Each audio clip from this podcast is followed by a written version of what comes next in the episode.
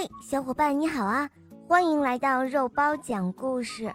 今天我们继续来讲《圆球公主》第二集。他们就这样赶了许多路程，后来遇到一座山，但这座山很奇怪，全部都发射太阳一样的红光。他们心里感到疑惑，便走近前。向那老公公询问这座山的名称，老公公回答说：“啊，这是圆球公主的山。”然后他又告诉他们，圆球公主虽然盖了七层面罩，但她脸上的光辉照射在这座山上，所以呢，山上会有这样的红光反射。他们听了老公公的话。快乐的跟什么似的，便再向他询问道：“那么，圆球公主住在什么地方呢？”老公公说：“你们再向前行，走六个月左右的路程，就可以走到圆球公主所住的地方喽。但是啊，从前曾有许多人想去见圆球公主。”他们赶到那里，可是完全失败了，连性命都没有喽。老公公的这些话原本是想可以让他们事前觉悟，但是王子却毫不惧怕。他们两个又继续往前赶路，走了大约有三个月左右，遇到一座血红的山。和以前见过的一般，他们觉得奇怪，便走去向附近的人们询问：“请问这座山的颜色为什么是这样红的呢？”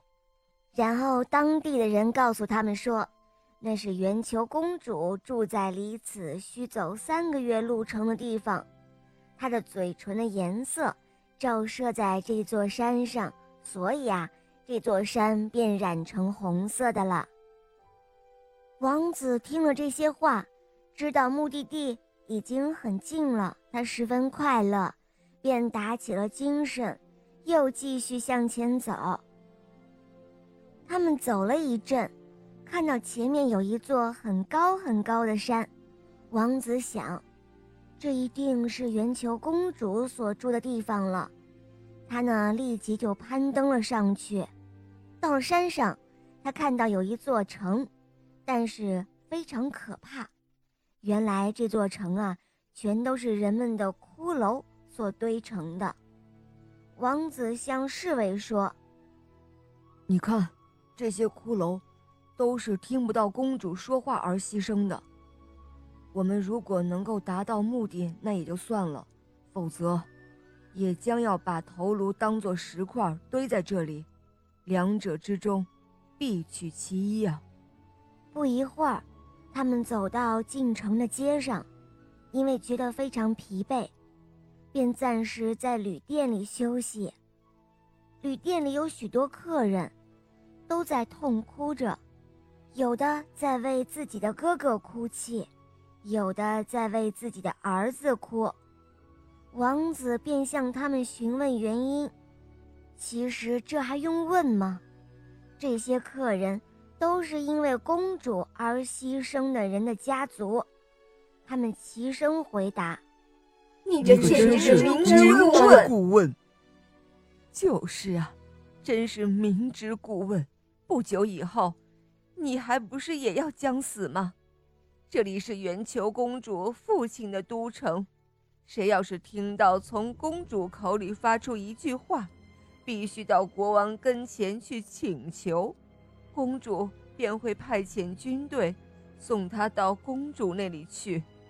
王子听了之后，心里暗暗的想：“唉，我还不是一样，也陷入厄运中了。”于是他回过头来对侍卫说：“也许我要和这个世界永别了，我难道不该从从容容休息五六天？”好好的考虑一下吗？